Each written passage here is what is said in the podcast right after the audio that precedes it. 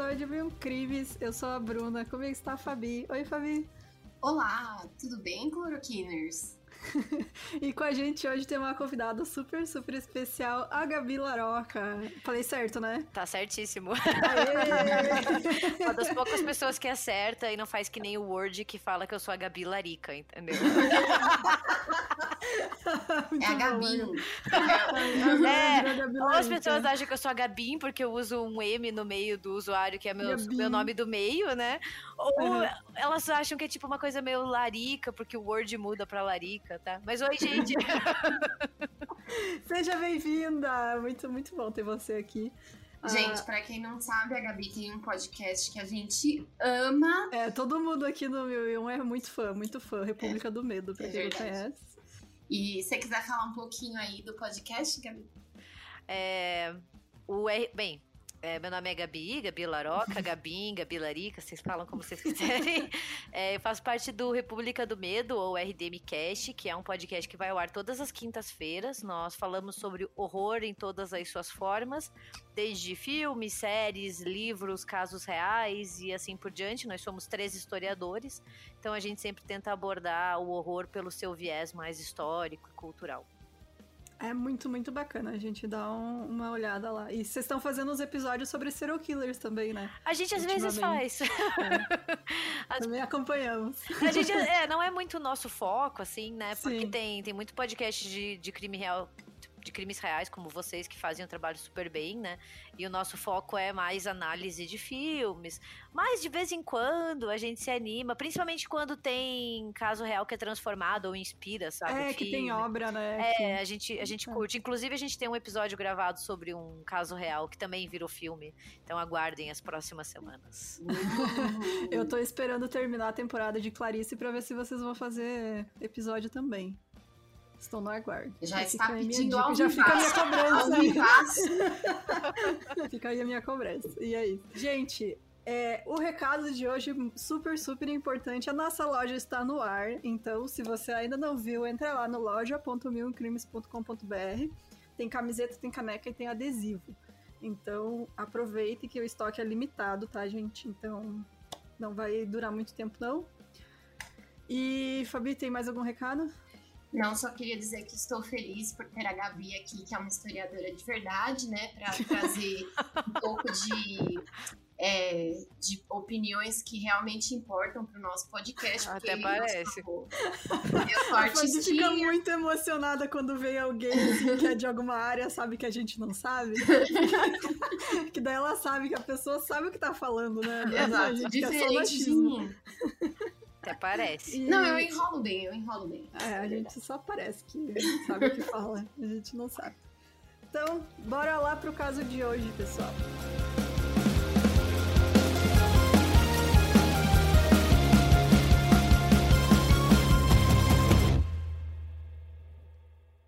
Os julgamentos das bruxas de Salem é, se refere a uma série de audiências e processos de pessoas acusadas de bruxaria em Massachusetts colonial entre fevereiro de 1693 e maio de 1694. Cara, foi só um ano? Eu não sabia disso.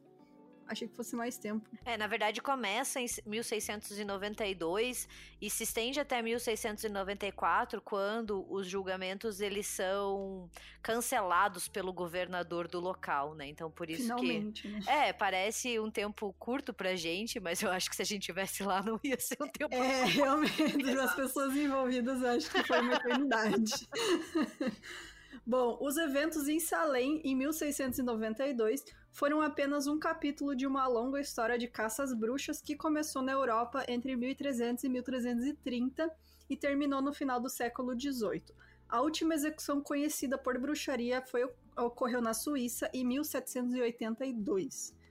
E os julgamentos de Salem ocorreram no final é, da sequência, então após a redução do fervor europeu da caça às bruxas, que atingiu seu pico entre as décadas de 1580 e 1590, e 1630 e 1640. Cerca de três quartos dessas caças às bruxas europeias ocorreram no oeste da Alemanha, Países Baixos, França, norte da Itália e Suíça. O número de julgamentos e execuções variou de acordo com a época e o local, mas geralmente acredita-se que cerca de 110 mil pessoas no total foram julgadas por feitiçaria e entre 40 mil a 60 mil foram executadas. E a gente sabe, muitas, muitas mais foram torturadas também, né? Sim. A gente, que nem a Gabi falou ali, né, que entre 1900 e 1692 e 1694 parece um tempo curto, mas na verdade é só um sintoma, né, de quer dizer, é só uma é o finalzinho, né, de um, de um período aí de quase 300 anos, né? Isso, é verdade. Bom, essas caçadas contra. Peraí, gente. Começou oh. a chover aqui, vocês estão ouvindo? Eu escutei Não. só, eu acho que foi a Ramona que ah, quer é, participar também do podcast. Todo episódio ela faz uma participação. às vezes as minhas gatas também participam. Tem gente que às vezes manda mensagem, escutei um gatinho no fundo da gravação. Bom, as caçadas eram esforços para identificar bruxas, as bruxas eram consideradas seguidoras de Satanás que trocaram suas almas pela sua ajuda. Acreditava-se que eles empregavam demônios para realizar feitiços mágicos, né, feitos mágicos, que mudavam da forma humana para a forma animal ou de uma forma humana para outra, e que alguns animais agiam como seus espíritos familiares e que cavalgavam pelo ar à noite para reuniões secretas e orgias, Parece eu numa quarta-feira de cinzas. Parece um bom programa. bom, não há dúvida de que alguns indivíduos, né, eles adoraram o diabo sim e tentaram praticar feitiçaria com intenções prejudiciais. No entanto, ninguém jamais incorporou esse conceito de bruxa, né, que a gente descreveu aqui, esse esse rolê aí da, tipo, muito é, como eu posso falar, de filme, sabe? Muito. Uhum. É, é um mito. Né? Caricato, né? sabe? É. Sabe como que eu gosto de chamar? Eu gosto de chamar a bruxa teórica, né? Porque ela... é muito bom. Não, Exatamente. porque ela é uma construção, né? É vinda principalmente de homens letrados ali da Europa, entre os séculos XV e XVI, né? E eles fazem esse, essa construção, essa, essa construção teórica, principalmente, de um ser maligno que faz um pacto com o diabo e vende a sua alma, né?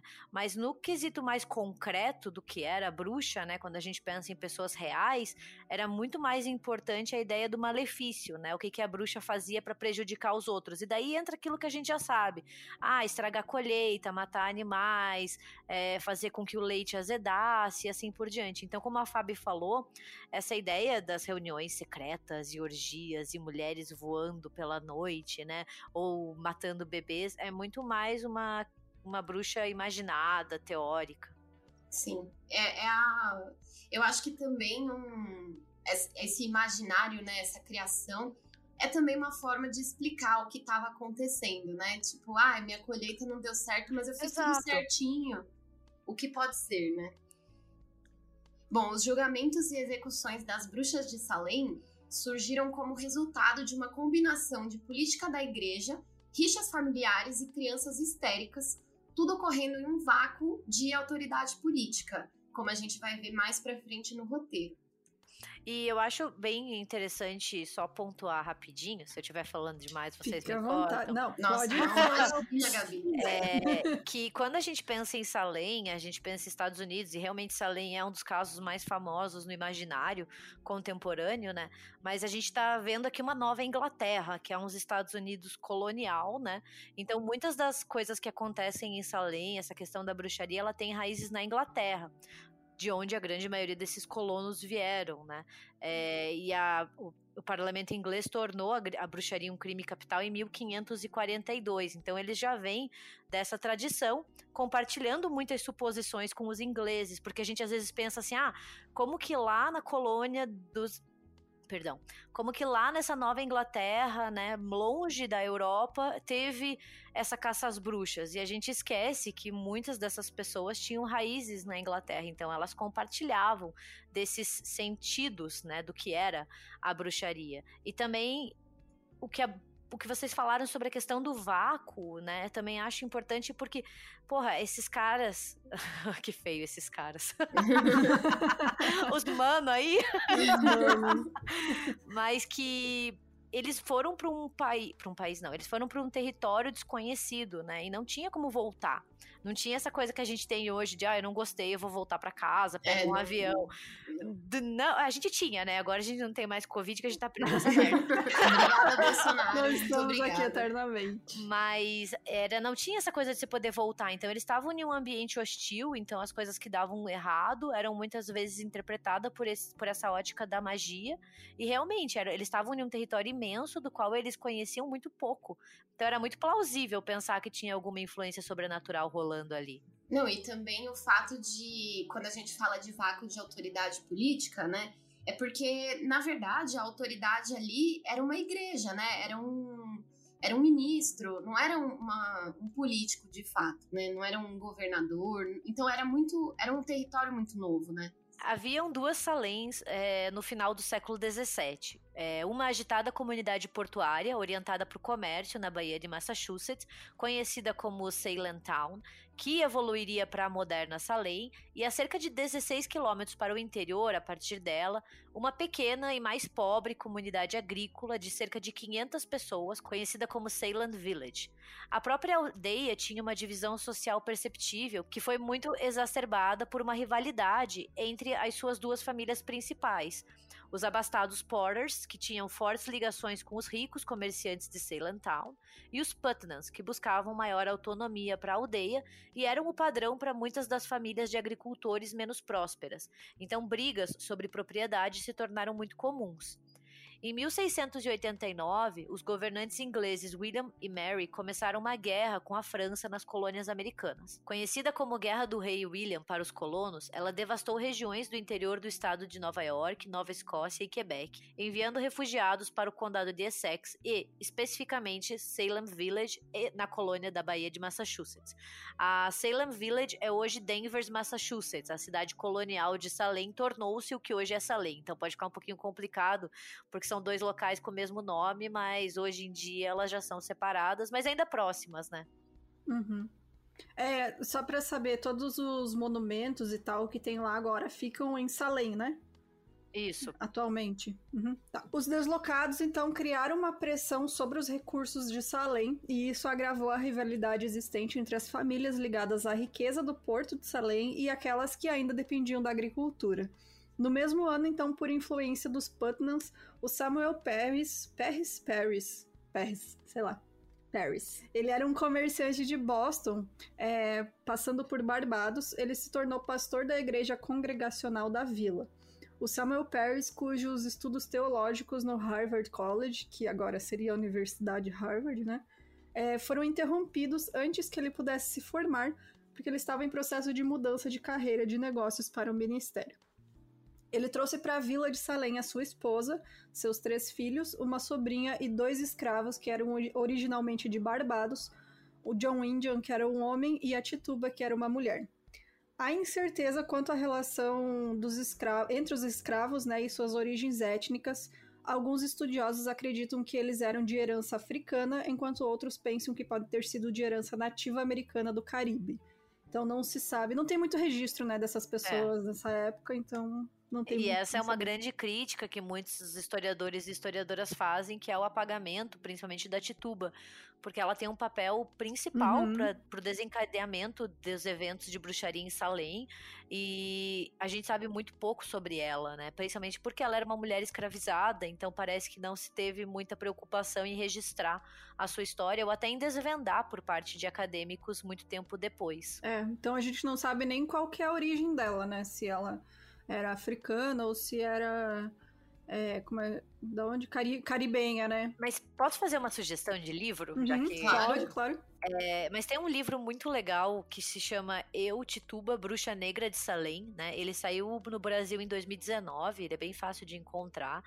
E ele é uma recriação, uma imaginação, uma reimaginação da história da Tituba. Então, assim, tem alguns fatos históricos, segue principalmente o fio dos, dos julgamentos de Salem, mas a autora ela preenche o que a gente não sabe, o que é bem bacana, né? Ver essa personagem ganhar o protagonismo e o destaque que ela tanto merece, assim, uhum. ou pelo menos pelo qual a humanidade tem que pagar esse, essa justiça histórica, né? Essa reparação. É, ele seria basicamente um romance histórico, assim. É, ele tem como pano de fundo a história da, das bruxas de Salem uhum. e como protagonismo e como protagonista a Tituba. Ai, que né? bacana. Vou, vou procurar. É tipo, então, o que o.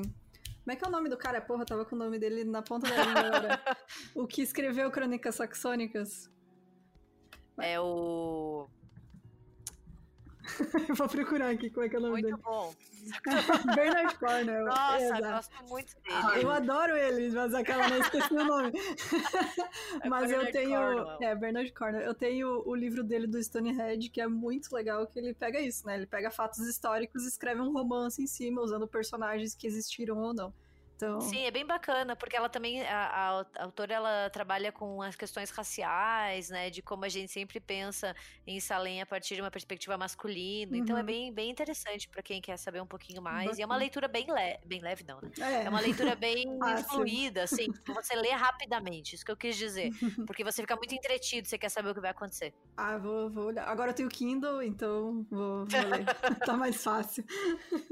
Não, e assim, é importante também porque no, é, no fim do episódio a gente vai é, perceber que a história de Salem, né, dos julgamentos, ela com certeza é uma história de racismo, uhum. misoginia, do medo do homem branco, né, que ele, do medo que o homem branco tem das mulheres, né, é é isso, né, gente? O machismo estragou tudo. Acabou com tudo.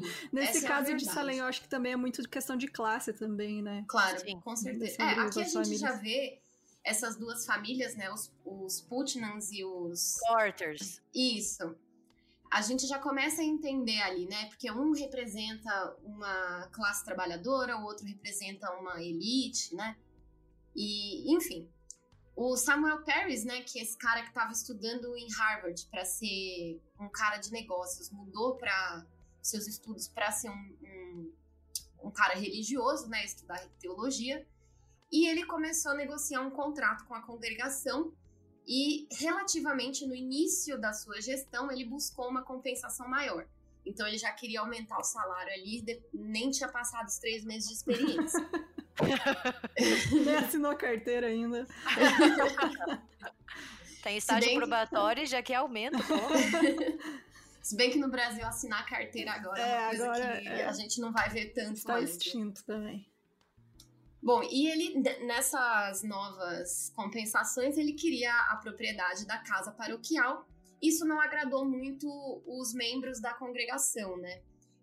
O Paris, né, ele vinha de um background ali de teologia muito puritana e ortodoxa, e essa pregação dele também dividiu a congregação, uma divisão que se tornou comprovadamente visível quando ele insistia roteira, rotineiramente que não membros da congregação saíssem antes da celebração da comunhão, tipo assim, gente, agora fica só os sócios e o resto pode ir embora, né? Tipo, porque quem não é, tipo, membro da, sei lá, da igreja, da congregação, é menos puro.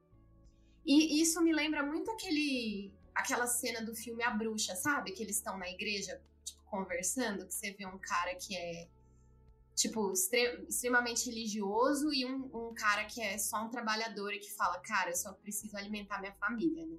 Nesse processo, né, Salem se dividiu em facções pró e anti-Paris. Samuel Paris, que se tornou o primeiro ministro ordenado da vila de Salem em 1689, era detestado por causa dos seus modos rígidos e natureza gananciosa. Os aldeões puritanos acreditavam que todas as brigas eram obra do diabo. A gente já viu muito isso nos Estados Unidos também, na época do Satanic Panic, né? uhum. né? É, e o puritanismo ele tem um papel muito importante para esse desencadear dos eventos de Salem, porque ele é uma religião que vai focar bastante nessa ideia de como a sexualidade ela é nociva, de como o diabo está sempre ao seu redor. E os puritanos que saem da Inglaterra e vêm para a Nova Inglaterra, eles são ainda mais fervorosos, né? Então por isso que a gente tem uma figura como o Samuel Paris, por exemplo. E assim, eu vejo muito, até hoje, né, a gente tem uma herança muito grande desse puritanismo, né, nos nossos costumes e tradições, né? Principalmente assim, eu digo assim, né, na classe média branca que não teve nenhuma outra influência de religiões de matriz africana ou de outras culturas, né? Por exemplo, a cultura indígena. É, a gente acaba até hoje, né, muito muito criminalizado, não, não vou falar criminalizado, mas a gente é muito julgada, né, as mulheres pela sua libertação sexual, pela, sei lá, até masturbação feminina é um grande tabu. E eu vejo isso, eu não sei, Gabi, você que é historiadora aqui, me diga se eu estiver viajando. mas talvez isso seja uma herança, né, desses tempos aí, dessa, de toda essa cultura, né? Porque não era só lá, né? Vem de todos os nossos colonizadores, né? Eu acho que data ainda para trás disso, porque a gente tem uma forte tradição judaico-cristã de ver a sexualidade, especialmente a sexualidade feminina, como perversa, né? Como maligna. E a gente, se for buscar mais para trás, a gente vê desde algumas interpretações do Gênesis, da Bíblia, a ideia de pecado original. Então a gente carrega muito disso ainda. É, eu concordo super com você, assim, parece que a gente faz parte dessa tradição eu chamo de tradição antifeminina, assim, porque ela vai ter raízes bem explícitas na, na religião judaico-cristã, mas ela expande para outras também. E ela é ela é absorvida pelo protestantismo e pelo puritanismo, por exemplo. É, a gente. Esses dias eu tava lembrando de uma matéria, acho que de 2018, que era assim: é, é um, tipo, um, sei lá, um pastor falando alguma coisa, tipo ai, que mulher que bate siririca abre um portal pro inferno. Fiquei pensando, nossa. É, aí eu olhei pro lado, tava o capeta do meu lado. Assim, Mas, mano, é bem isso, assim, que a gente vê nesses relatos né? Que a gente vê bastante nos casos de bruxaria. A bruxa, ela sempre vai se engajar em alguma orgia ou alguma relação sexual com um íncubus, né? Que é um demônio uhum. que adquire forma masculina. Quando eles adquirem forma feminina, eles são súcubos. Mas é quase sempre o demônio íncubus com uma mulher, né? Isso, muito essa ideia também da sexualidade passiva, né? Do, das mulheres, porque elas que são penetradas pelos demônios, né? Nunca o contrário. Mas a gente tem muito disso, assim. E, e por mais que a gente tenha dito que é uma construção, isso ficou muito no imaginário, né? A gente carrega essas imagens até hoje. Uhum. Bom, é aqui que a gente começa, então, né, os eventos de Salem, que provavelmente, assim, eu vou colocar isso aqui, gente, mas eu coloquei isso aqui no roteiro, mas é, a gente tem que entender que quando eu faço essas pesquisas, infelizmente as nossas fontes elas acabam vindo, na maioria das vezes, de é, escritores que são brancos, né, de que, que são homens. Então, assim, é, provavelmente estimulados por contos de voodoo contados para eles, né, para elas, na verdade, por Tituba, a filha de Samuel Paris, a Betty, e a sua sobrinha, Abigail Williams, e a sua amiga, Anne Putnam Jr., elas começaram a adivinhar o futuro. E assim, não é bem adivinhar o futuro, né, gente? E também, eu não sei o quanto é estimulado pelos contos de voodoo, e eu também nem sei se a Tituba contava contos de voodoo, sacou? Tipo, né? a gente não tem como é, comprovar essas coisas. Mas a gente sabe que crianças são extremamente impressionáveis, né? Então, assim, qualquer coisinha que você fala para uma criança, ela vai aumentar. A gente tem, inclusive, o caso lá da escola base, né? Que foi uma, uma coisa parecida que aconteceu.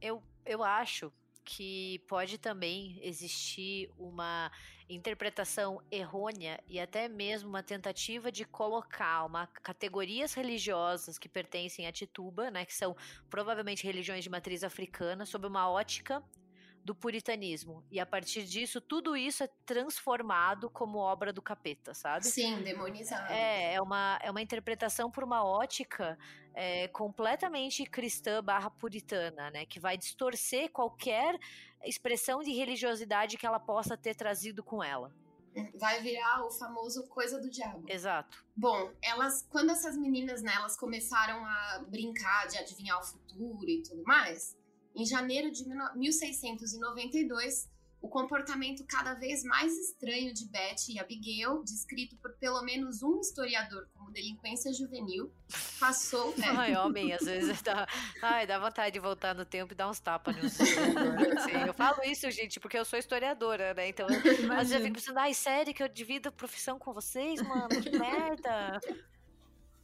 Aliás, você acabou de, de passar no no seu mestrado, no seu doutorado? Eu tô quase terminando o doutorado. Isso, oh, perfeita, gente. Doutora. Hum. Em breve. Doutora, desempregada. Sim. Uma doutora, né? O que Mais presa no Brasil. Bom, é, o que aconteceu foi que as meninas começaram né, a ter convulsões e elas gritavam, faziam sons estranhos, jogavam coisas contorciam o corpo e reclamavam de sensações de mordidas e beliscões.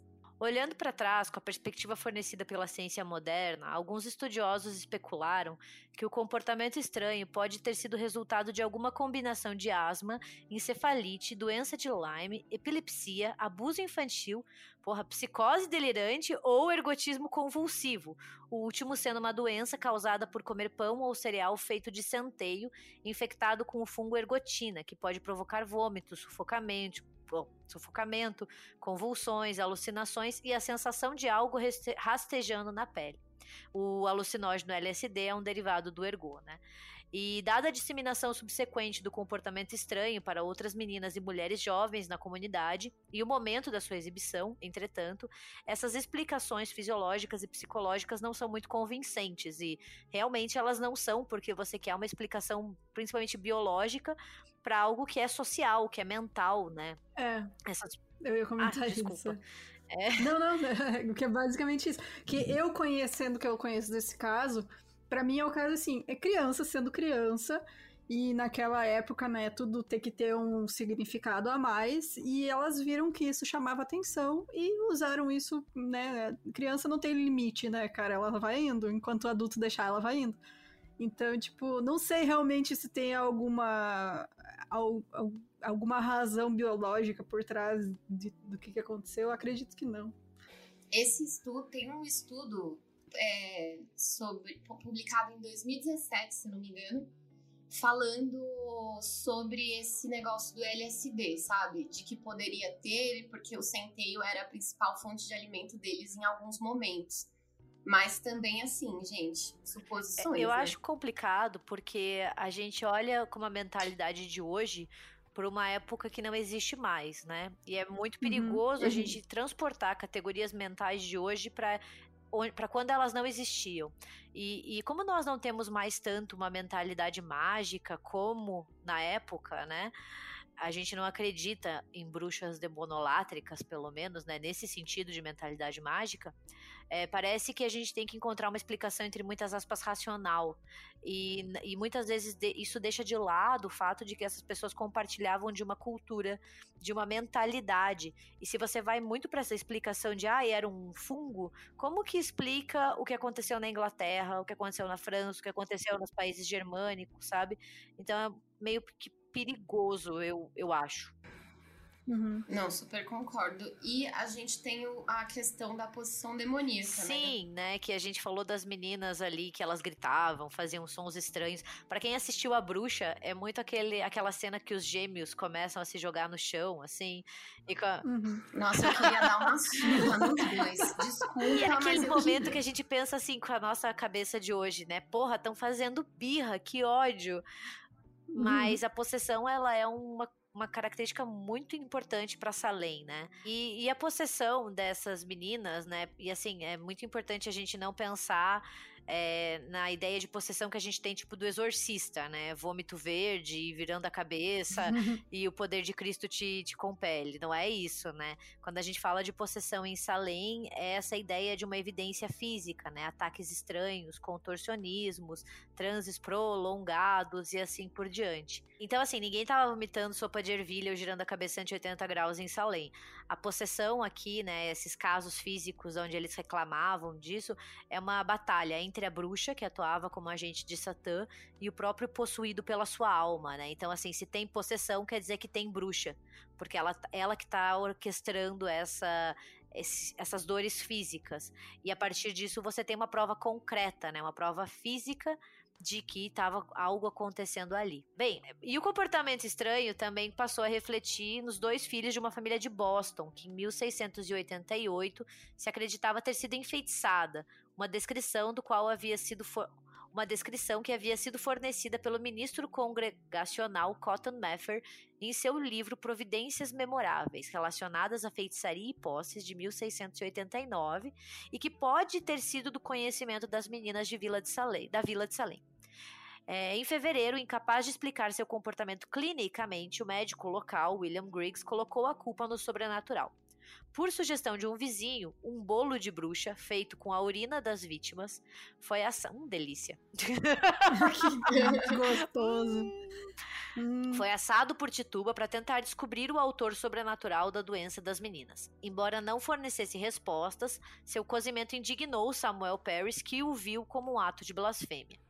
E aí a gente já começa a ver, né, que claro que a Tituba que foi a pessoa escolhida para fazer o bolo, né? Exato. Né, coitada, mano. É, e assim... Esse é fazer acompanhamento com a, a empadinha de, pe, de pentelho que tem lá no, no Midsommar. Não, e é foda, né? Porque você já tá com uma vida fodida em um lugar, em um território que não é o seu de origem, você tá sendo escravizada uhum. e ainda assim a primeira coisa que acontece a culpa é sua. E, isso é, deve ter exatamente. sido assim tenebroso. Mas o que eu acho interessante também, né, quando a gente pensa na possessão e de como eles chamam o médico, né, era uma forma que as famílias podiam encontrar de explicar doenças até então inexplicáveis e até um pouco, sabe, livrar a sua culpa disso. Uhum. Ah, o que não tem como a gente agir porque é, um, é o sobrenatural que tá aqui. É, a gente vê muito disso. É... Em, por exemplo, no exorcista mesmo, né? Em casos de exorcismo, né? O, casos, tipo, de pessoas que a gente. Porque assim, né? Eram doenças que não existiam, né? Então, quer dizer, existiam. Não eram conhecidas, né? Não eram diagnosticáveis, né? Então a gente procura uma resposta, é da natureza humana, né? E aí colocar no, no divino é, tira essa responsabilidade de você, né? É, você imagina quantos casos, né? Esquizofrenia, epilepsia, tipo, qualquer doença mental, né, que você tem hoje em dia, que a gente sabe diagnosticar e tratar com medicação ou não, né? Mas, tipo, imagina séculos atrás que as pessoas não tinham noção disso, sabe? É, isso é muito doido. Então você tem o diagnóstico de que a, o seu filho, principalmente assim que a gente vê que eram jovens, uhum. é, teoricamente saudáveis, e que essa doença súbita ela é possessão ou bruxaria, é, era uma alternativa muito atraente para algo que seria misterioso, né? E também fornece essa explicação que alivia a dúvida de responsabilidade pessoal ou familiar e apresenta a oportunidade de ação, porque a partir do momento Sim. que você fala é bruxaria, a família pode nomear uma responsável, no caso a bruxa, e se transformar de observadora em participante ativa para curar. Né? Então você tem essa troca de papéis também. Eu ia falar isso, que você tem a possibilidade da cura, né? Você acende uma esperança, né? Que é só, sei lá, rezar 10 Pai Nosso. é só é, queimar. É queimar, não, eles não é. queimam. É só enforcar umas mulheres aí. Enforcar as mulheres. É, imagina então, tipo, e doença assim, né, que você tem visível, né, que você tem, é, é, como fala, sintomas visíveis, né, mas você imagina, tipo, um câncer, sabe? A pessoa tá Sim. tá lá com 20 anos, morreu e não sabe por quê, sabe? Tipo, é, bruxa, meu, foi uma bruxa. né? É. Então, pressionadas pelo Samuel Paris para identificar o seu algoz, a Beth e a Abigail alegaram ter sido enfeitiçadas por quem? Quem não? Se não a Tituba, né? E, claro. Óbvio. É, é óbvio. E outros dois membros marginalizados da comunidade, nenhum dos quais frequentava a igreja regularmente. A Sarah Good, que era uma, uma mendiga né, na época, e a Sarah Osborne, também chamada de Osborne, que era uma senhora idosa, acamada, que foi desprezada por seu envolvimento romântico com um servo contratado. Ou seja, né, mais duas pessoas fodidas ali que estavam só tentando sobreviver, né? Quem não. E né? assim, as imagens são muito claras, né? Uma é uma mulher que estava sendo escravizada, outra era uma mulher que tinha. estava em situação de rua, né? Uma uhum. pedinte, né? E outra era uma senhora de, de idade que se envolveu sexualmente com um servo que era mais novo que ela, né? Então. Uhum é, é, são as, os três. É, não sei se são arquétipos, né? Mas são três três tipos, né? Não sei se eu posso falar tipos também. Eu tô tímida com a Gabi aqui. Eu não quero. Ah, imagina. Eu não, quero, eu não quero parecer muito burra, sabe? Ai, ai, idiota.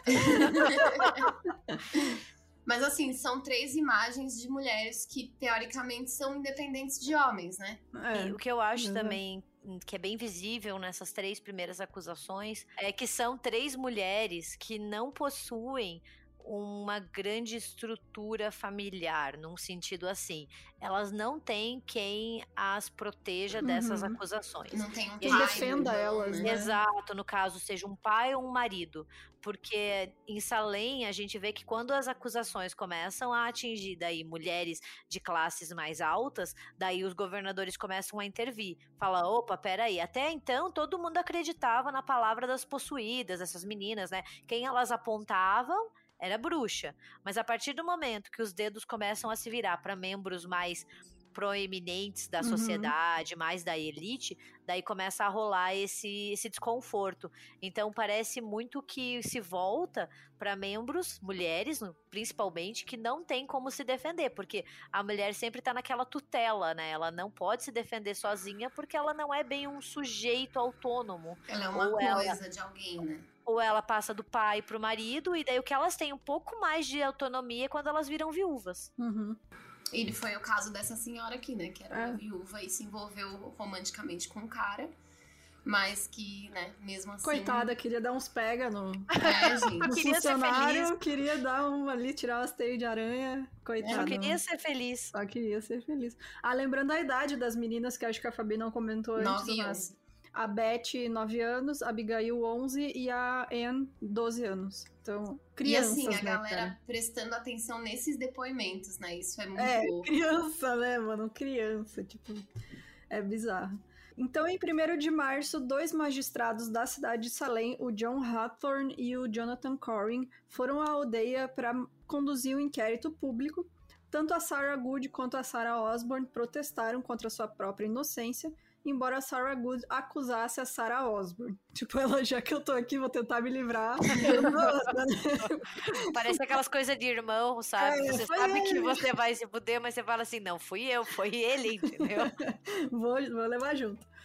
Inicialmente, a Tituba também afirmou ser inocente, mas depois de ser repetidamente atormentada e, sem dúvida, também temerosa ao seu status vulnerável de escrava, ela disse aos magistrados o que eles aparentemente queriam ouvir: que ela havia sido visitada pelo diabo e deitado com ele. Em três dias de testemunho vívido, ela descreveu encontros com animais familiares de Satanás e com um homem alto e moreno de Boston que a chamou para assinar o livro do diabo, no qual ela viu os nomes de Sarah Good e Sarah Osborne, junto com os de sete outros que ela não conseguia ler. Cara, ali pronto. ela. Pronto, né? Deu. Tipo, ela tava desesperada. Tipo, imagina, já deviam estar tá torturando ela aí nessa hora. Meu, Eu me lembro fudida. muito do caso do. Esse momento me lembra muito o caso do Central Park Five, né? Uhum. Que eram, eram cinco meninos, né? Que estavam sendo é, julgados e questionados, né? E torturados pela polícia. E eles eram, tipo, sei lá, jovens de 15 anos. E óbvio, gente, que depois de três dias de, julga de questionamento, é, não é nem questionamento, não é questionamento o nome, gente, interrogatório. É, depois de três dias disso, a gente pode entender como tortura, sabe? Porque Sim. ela com certeza foi privada de sono, de comida, de contato com qualquer pessoa que seja próxima a ela.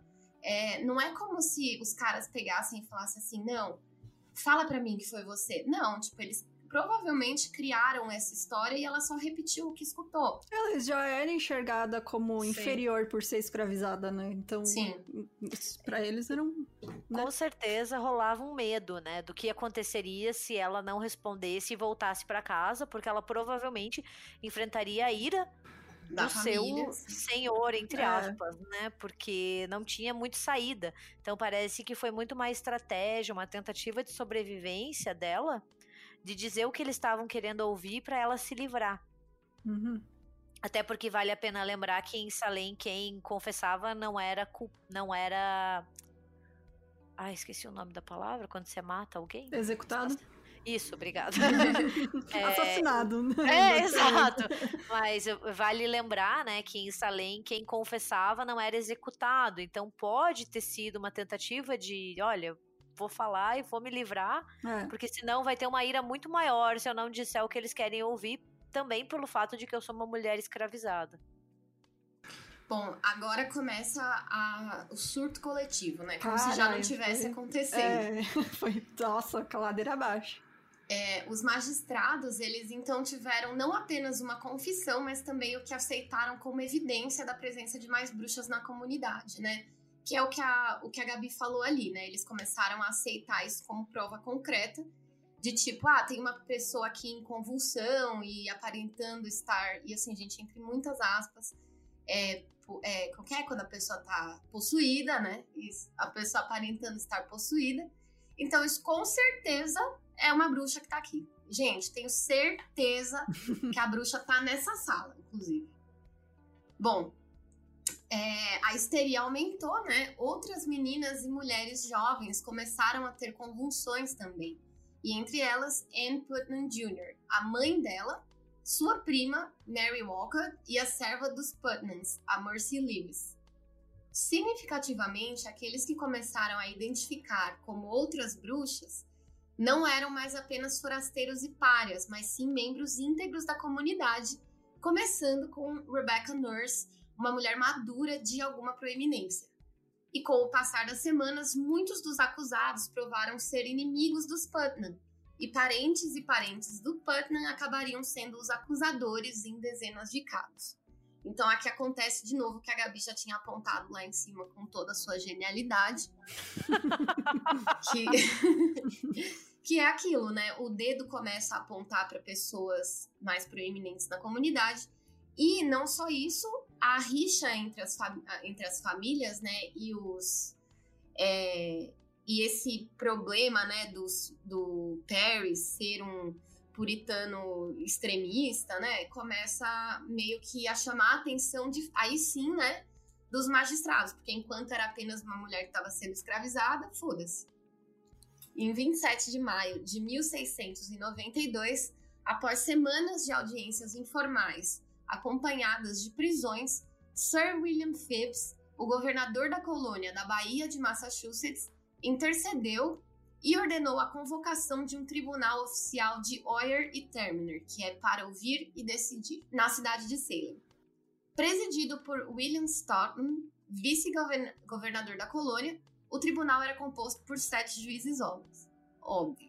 Surpreendendo assim o total de zero pessoas, né, gente?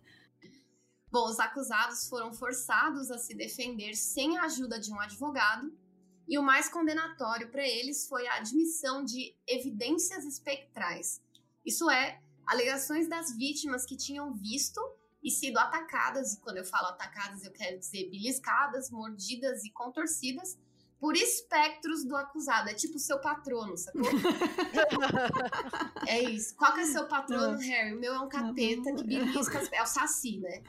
tipo, gente, não que o Saci seja um capeta, vocês entenderam. Bom, mesmo quando o acusado testemunhava no banco das testemunhas, as meninas e jovens que os acusavam se contorciam, choramingavam e balbuciavam na galeria do tribunal, aparentemente fornecendo evidências da presença demoníaca do espectro. Então virou um circo mesmo, né? As pessoas no, no julgamento, e aí, tipo, umas crianças gritando no, no banco e tipo assim, não, isso dali, tá vendo? É uma prova. O, o patrono, né, dessas, da, da bruxa tá atacando as crianças ali. Aqueles que confessaram ou os que confessaram e nomearam outras bruxas foram poupados da vingança do tribunal devido à crença puritana de que receberiam sua punição de Deus.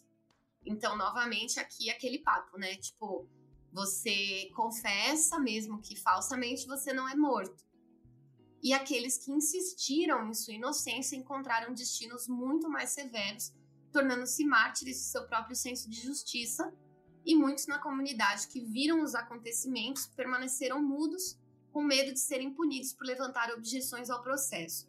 Sendo eles próprios acusados de bruxaria. Então, assim, era um meio que cada cachorro que lamba sua caceta. E também, tipo assim, é, tipo, você não pode levantar nenhuma objeção ao julgamento e falar assim, gente, vocês estão viajando. Tipo, não tá acontecendo nada, isso daí é coisa da cabeça. Que, tipo, não, aí você também é bruxa, você tá defendendo a bruxa. Eu acho importante falar também, já que a gente estava conversando sobre os tribunais, sobre as possuídas, né? Que é muito tentador, novamente, para nós, na nossa mentalidade de hoje, olhar para elas como tipo umas vacas, entendeu? Sim, e achar, sim, nossa, sim. essas mulheres, elas eram malignas e, meu Deus, elas são as vilãs. Mas eu acho que tem, tem que tomar esse cuidado, né? Falando porque. Não, não que eu tô falando que vocês falaram, tá, Não, não, gente? sim, é isso. É, mas eu acho importante ter, ter esse cuidado, porque a gente fica com um pouco de raiva delas e eu me coloco no grupo, né, pensando, nossa, que sacanas, olha o que elas fizeram. Mas não dá pra esquecer que elas faziam parte desse grupo e que provavelmente elas também estavam desempenhando um papel nesse teatro, do qual elas provavelmente foram instruídas por magistrados, por homens letrados, que falaram e contaram, né? Basicamente colocaram elas nessas redes. E, e, outra coisa muito importante é que a gente quase não tem nenhum registro escrito por elas. Na verdade, a gente não tem nenhuma descrição ou escrito do que elas estavam passando ou sentindo.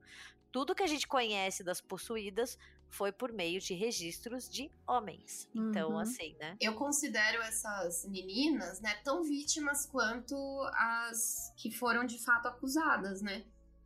Porque é fácil a gente cair numa vilanização Claro. e achar que elas estavam, assim, orquestrando uma coisa muito grande pra se vingar, né? E esquecer que ali elas eram mulheres, né? Meninas, na verdade, na sua grande maioria jovens, assim, entre 11 e 20 e poucos anos, e que todas elas quase estavam em situações. é, eu posso dizer? Tuteladas pelo homem, né? Exato, situações tuteladas por esses membros da comunidade, então elas faziam o que era dito ou falado, então assim, se elas não estão se sentindo bem e um cara fala, olha, um, um cara, tipo um, um juiz, né, ou um clérigo fala, ó, isso aqui é bruxaria, elas vão entrar nesse papel e também talvez fosse a única chance delas terem um destaque na comunidade, Uhum. né, Uhum. tipo participando, tendo a sua voz ouvida. Sim, com certeza. É, eu concordo plenamente. É muito fácil a gente vilanizar essas meninas, né? Mas, cara, eu acho que tem também o lance desse inconsciente coletivo, né? Porque uma começa uma coisa, a outra entra numa reação em cadeia, né? E, e é isso, cara. No fim das contas, são é quase como se elas fossem é, tivessem ali numa síndrome de Estocolmo, né? Onde o algoz é só o homem branco que diz pra elas o que fazer. Nossa, mandei bem agora, hein? A Gabi chegou, eu fiquei até mais inteligente, cara. Mas é, é isso mesmo, assim, eu acho que quando a gente pensa em possessão, nesse caso, né, a gente tem que considerar uma performance cultural, um, rit- um ritual religioso simbólico, Sim. né, um compartilhamento desse inconsciente, dessa mentalidade, aonde vários significados compartilhados são comunicados, tanto pelas possuídas quanto pelos ministros. Então, é, é, assim, eu acho que quando a gente pensa nas possuídas, a gente pensa muito no filme das Bruxas de Salem, Uhum. e a gente tem tanta raiva da personagem da Winona Ryder, É. porque ela é tipo uma vaca tão grande. Ela é sacana, meu. Nossa é, Senhora. e que ela tá tipo ali querendo roubar o marido da outra, que a gente realmente acha que foi assim que aconteceu É. e esquece que o cinema também pode distorcer muitos fatos. Bem, em 2 de junho, Bridget Bishop, que havia sido acusada e declarada inocente de feitiçaria cerca de 12 anos antes, foi a primeira réu a ser condenada. Em 10 de junho, ela foi enforcada no que ficou conhecido como Gallows Hill, em, Sal- em Salem Village. Em 19 de julho, mais cinco pessoas condenadas foram enforcadas, incluindo Rebecca Nurse e Sarah Good. Essa última respondeu à sua condenação dizendo que não era mais bruxa do que o juiz era feiticeiro. Olha, Foi, mas falou as verdades antes de ir. né? essa, essa daí assim, eu vou morrer, mas eu te levo junto, seu filho da puta. Inclusive, É. só uma curiosidade, né, sobre a Bridget Bishop. Ela. Cara, o julgamento com ela aconteceu de maneira que, assim, né? As bruxas, elas tinham que ter alguma marca no corpo, indicando, né, o seu pacto antinatural, né, com os maus espíritos. E podia ser uma verruga, uma marca de nascença, qualquer coisa. Por isso, os juízes, eles convocavam parteiras da cidade para examinar o corpo nu das acusadas, sabe? E aí, assim, é, elas já eram mulheres puritanas, né? Então, tem toda essa humilhação que Nossa, elas passam. Ficar nu em público, né, cara? Exatamente. Que naquela época é absurdo. E no caso da Bridget, ela, nesse teste íntimo, ela teve o corpo dela basicamente esquadrinhado, assim, com as parteiras procurando, tipo, mamilo de bruxa, que é tipo, sei lá, tem um mamilo maior que o outro, sabe? Tipo, todas nós, tá ligado? É, e geralmente são, são marcas, o mamilo da bruxa também, encontrados ou nas genitálias, sabe? Sim. E eles diziam que as bruxas alimentavam os seus familiares a partir desses mamilos. Ah, é, os familiares seriam os bichos dela. Sabe, tipo o gato da bruxa que a gente Sim. sempre vê? Sim. É isso. no caso dela, eles encontraram uma. Um, um pouco de pele que ficava entre o. Como eu posso dizer? É, essa aquela parte ali, que, como que chama? Que fica entre o ânus. Períneo. Isso. é, encontraram é, tipo ali entre as coisas, né? Fica ali mais ou menos na região sul.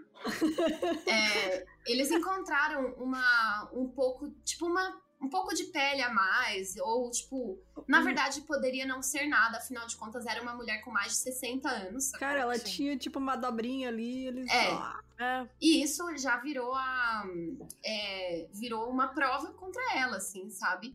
É, inclusive, tipo, eles faziam umas coisas assim, ah, você atravessa a porta fechada. Tipo, é, gente, era assim, realmente delirante, sabe? E sabe que essa busca pela marca da bruxa ou pelo mamilo da bruxa, né, que comprovava e dava muita evidência física, né, ela era uma evidência empírica da, da feitiçaria nesses casos, é, em Salem ela mostra muito como esse surto da bruxaria ele não nasceu da noite pro dia, né? Tipo, eles não acordaram e falaram assim, ah, vamos queimar, queimar não, ah, vamos enforcar bruxas. É, mas a gente vê muito disso na tradição britânica da bruxaria, uhum. que é a gente vê muito a marca da bruxa e essas procuras, né, nos corpos nus na tradição britânica. A gente não vê tanto na tradição germânica ou francesa. Então, como a Nova Inglaterra era uma colônia da Inglaterra, faz muito sentido ter essa característica bastante peculiar da bruxaria nesse caso. É muito Nossa, é, é, assim, é muito é muito assustador, né, gente, hum. pensar hum. em todos esses eventos, né? Ainda bem que já passou. Ou, ou não, né? Tamo é. ainda. Desculpa, Gabi, pode continuar. Não, imagina. É, o George Burroughs, que serviu como ministro em Salem Village de 1680 a 1683, foi convocado da sua nova casa no Maine, onde ele dividiu uma casa com Stephen King. Desde aquela época, né? Escrevendo. Eles já, tavam, eles já estavam lá, né? Desculpa, eu não consigo pensar no Maine eu sem pensar não. no Stephen King, não gente. Tem como, cara. Não tem como. Enfim, ele foi convidado da sua nova casa no Maine e acusado. Convocado, que convidado. Ele foi convocado da sua nova casa no Maine e acusado de ser o líder das bruxas. Então a gente vê como se voltou para membros. Né, chiques cara, o cara tinha sido ministro, mano. Exato. É. E eu acho que é interessante a gente pensar aqui que óbvio que o líder é um homem, né? É, sempre. Sempre. sempre. É, e na tradição da bruxaria, isso a gente vê muito, é, o diabo ele sempre é um ser masculino. Sim. Uhum. E a bruxa, ela sempre é uma serva. Ela pode ser poderosa, mas o poder nunca vem dela. O poder ele é sempre concedido pelo diabo. E se a gente pensa em uma tradição onde o diabo é um anjo caído e anjos podem assumir qualquer forma, fica o questionamento. Por que, que ele sempre assume uma forma masculina, né? É o anjo do o anjo do primeiro do Antigo Testamento, sabe? Que parece um é relógio um de, de parede. Assim. e ele sempre é um homem, né, nesses relatos, e é Sim. é sempre o senhor das bruxas, e elas sempre são submissas. E também então... a, sexua a sexualização passiva delas, né? Exato. É, enfim, ele também foi condenado e, junto com outras quatro pessoas, ele foi enforcado no dia 19 de agosto. Enquanto ele estava na forca, ele recitou o Pai Nosso perfeitamente, algo que nenhuma bruxa era capaz de fazer, levantando dúvidas sobre sua culpa para alguns que estavam ali, embora seus protestos tenham, tenham sido refutados, principalmente por Cotton Mather, que estava presente. É, é, só lembrar também ali do filme A Bruxa que eles não conseguem fazer as orações, né? Quando o pai pede, e isso é um sintoma de bruxaria. Então, por ele conseguir, com certeza levanta a dúvida. Então, Sim. ele não está envolvido com isso, porque ele ainda tem a sua fé direcionada a Deus. E o papel do Cotton Mather nos julgamentos em geral foi muito complexo, já que em várias ocasiões ele aparentemente tolerou e questionou aspectos do, do processo. É por isso que foi enforcado, porque questionava todo mundo, porque tava. E assim, no fim das contas, continuou fiel à sua verdade, né? Em 22 de setembro, mais oito pessoas condenadas foram enforcadas, incluindo Martha Corey, cujo marido octogenário, o Giles, ao ser acusado de feitiçaria e recusando-se a entrar com uma ação judicial, foi submetido a punição forte e dura. Eu não sei pronunciar isso em latim, seria tipo pain fort e duri. e pressionado sob pesadas pedras por dois dias até morrer. Caramba, eu, mano! Cara, eu acho essa descrição uma das mais fodas porque ele simplesmente se recusou, ele falou que ele não ia nem dizer se ele era inocente ou culpado, sabe? Tipo, eu não vou participar disso. E daí eles amassaram ele, tipo. É, fizeram a... panqueca do velho, cara. Cara, imagine uma pessoa de 80 anos, Sim. com os ossos já, tipo, fraquinhos. Imagine Sim, sem músculo, sem Inclusive, nada, nossa. É, esses enforcamentos, né? É, só pra gente entender, atualmente, em algumas partes do mundo ainda existe pena de morte por enforcamento. Uhum. E, a, e o que a, como que funciona é que as pessoas são jogadas de uma altura significativa e o peso do corpo faz com que o pescoço quebre, causando ali uma morte instantânea. É horrível, mas é mais rápida do que a das vítimas de Salem, que era feito diferente, né? Elas subiam alguns degraus de escada e eram empurradas com as pernas amarradas. E aí não tinha impacto suficiente porque não tinha altura, né? Uhum. E aí elas não quebravam o pescoço. Então a cabeça delas ficava inclinada para trás e as vértebras daquela região do corpo elas acabavam se expandindo mas os ossos permaneciam intactos. E isso quer dizer que é, a morte era mais demorada e aí levavam ali uns 4 a 5 minutos para as vítimas desses julgamentos, né? Perdessem a consciência e aí durante todo esse tempo elas se debatiam e eram asfixiadas, né? E ainda vivas elas testemunhavam, né, a própria morte. É horrível, cara. Ela fica asfixiando por cinco minutos ali, né? É, exato. Bom, à medida que os julgamentos avançavam, as acusações se espalharam para outras comunidades, entre elas Beverly, Malden, Gloucester, Andover, Lynn, Marblehead, Charleston e Boston. Em 3 de outubro, o pai de Cotton Mather, o Increase, Increase Mather. Eu muito bom esse nome, cara, muito bom. Increase Mather. É, um ministro influente e presidente de Harvard condenou o uso de evidências espectrais e, em vez disso, favoreceu acusações diretas, dizendo o seguinte. Ó, só antes da Bruna falar é. isso daí, gente, eu vou falar que eu traduzi do inglês arcaico. Então, é, fica aí o aviso. Bora lá então. Abre aspas. O diabo nunca ajuda os homens a fazerem coisas sobrenaturais sem ser invocado. Quando faz, deve servir de prova contra a parte acusada, não é culpa dos espectros, que são demônios na forma de pessoas vivas ou mortas. A culpa é de homens ou mulheres reais que podem ser creditados. É prova suficiente que tal alguém tem correspondência com o diabo.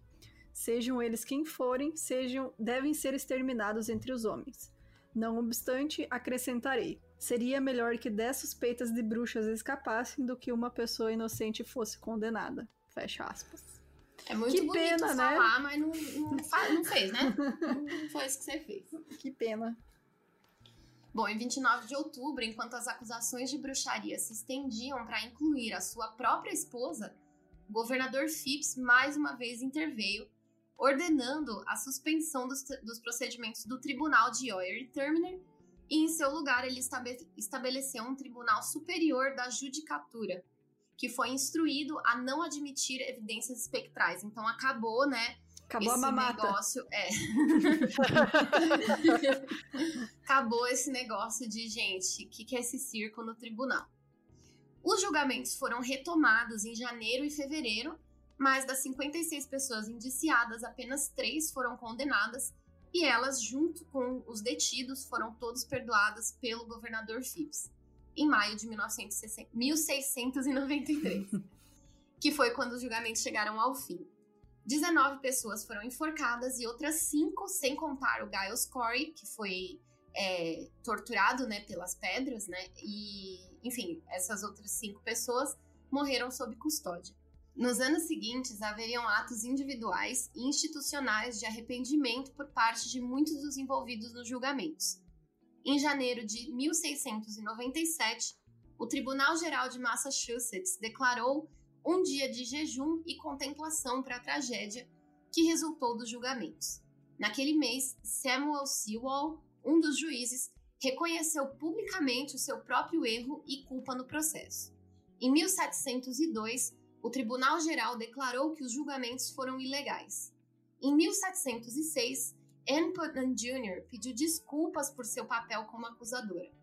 22 dos 33 indivíduos condenados foram exonerados em 1711 pela comunidade de Massachusetts, que também pagou cerca de 600 libras às famílias das vítimas. Em 1957, o estado de Massachusetts pediu desculpas formalmente pelos julgamentos, mas só em 2001. Entretanto, os 11 últimos condenados foram totalmente exonerados.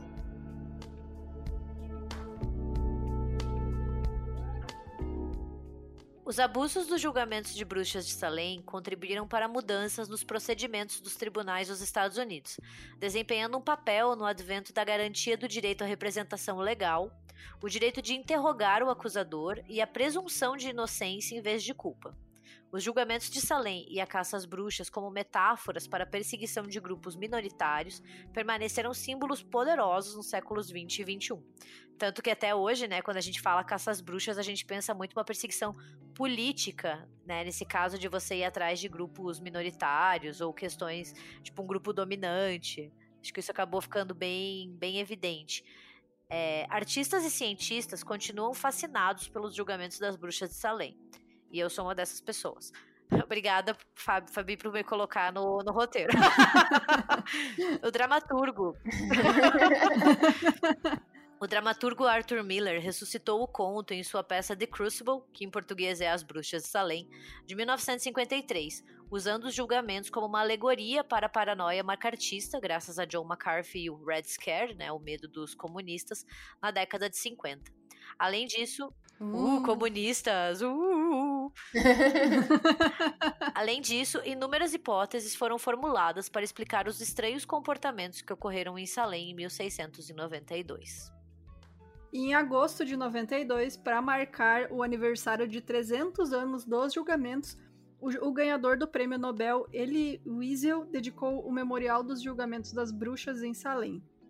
Também em Salem, o Peabody Essex Museum abriga os documentos judiciais originais e a atração mais visitada da cidade, o Salem Witch Museum, atesta o fascínio do público com a histeria de 1692. A gente vai deixar os links do para quem quiser, então, do, do museu e das organizações que tem lá na cidade, né, hoje em dia que ainda atrai muito turista, né? Todos os anos. Só não pode visitar porque o Bolsonaro não deixa a gente sair do país.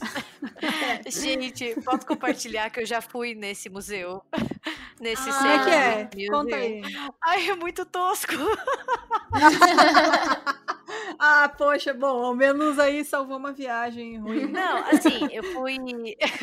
não, deixa, eu, deixa eu me, me expressar melhor para os ouvintes não acharem. Mas assim, eu fui, eu tive a chance de ir para Salem em 2017. É, eu trabalho com bruxaria desde o meu doutorado, que eu comecei em 2017 também, então eu tive a oportunidade e eu fui para lá. É, eu acho muito interessante como a cidade inteira ela incorporou os julgamentos do século XVII e criou essa identidade cultural própria, sabe? Então ela, ela se auto-intitula como a cidade da bruxa, ela tem muitos turistas, principalmente no Halloween, tem muito museu, tipo, tem muito, muito museu sobre o mesmo assunto. Tem café da bruxa, loja da bruxa, estátua da bruxa, tudo que você quiser tem, entendeu? Tipo, é muito, muito interessante. Tem memoriais, tem casas, tem poucas casas que ainda são da época, mas que também viraram museus e você pode ir.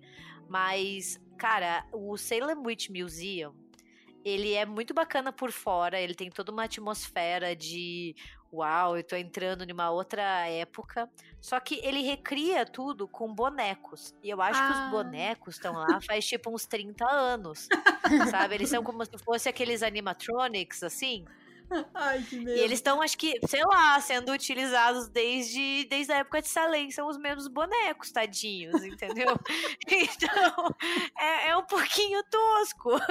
Porque você fica assim, tipo, ok, sei lá, é, eu, eu, eu, sou meio chata, sou historiadora, então pode ser isso também, né? Historiador por si só é chato, é meio que um requisito para você entrar na faculdade de história, você assinar que você é um chato.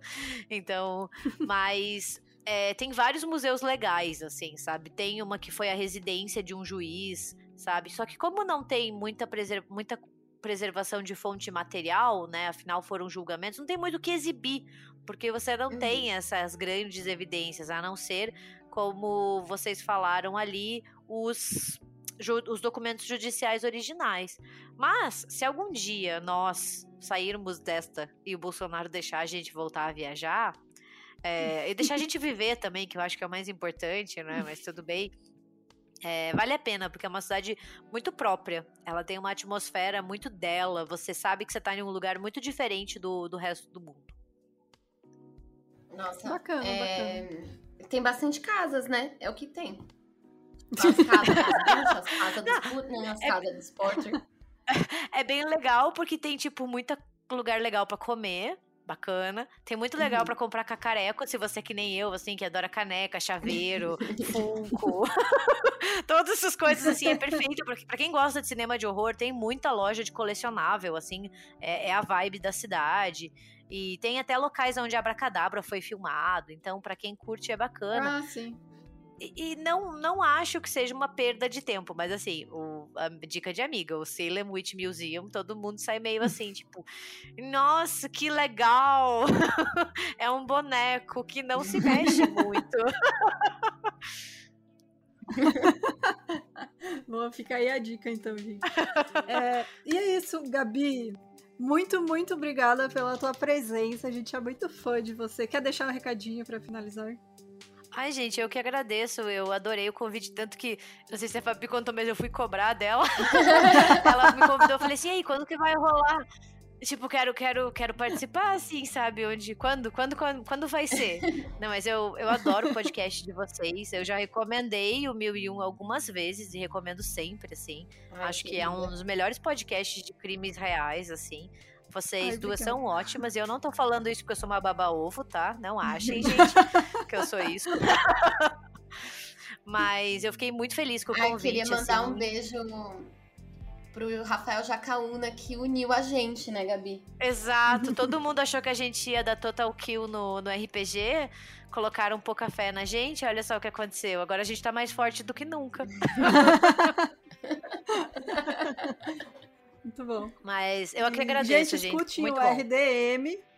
A, a, gente vai deixar os links também pro RDM, pra vocês seguirem lá. Seguem a Gabi, que ela sempre posta lá os livros dela. Eu adoro seguir, ficar, ficar olhando os livros com inveja. E é isso, gente. Alguém tem mais algum recado pra finalizar? Apoiem o Mil e Um Crimes no Discord e um beijo, amo vocês. É isso. Tchau, pessoal. Até semana que vem. Dá tchau, gente. Dá tchau. tchau. tchau. Uhul.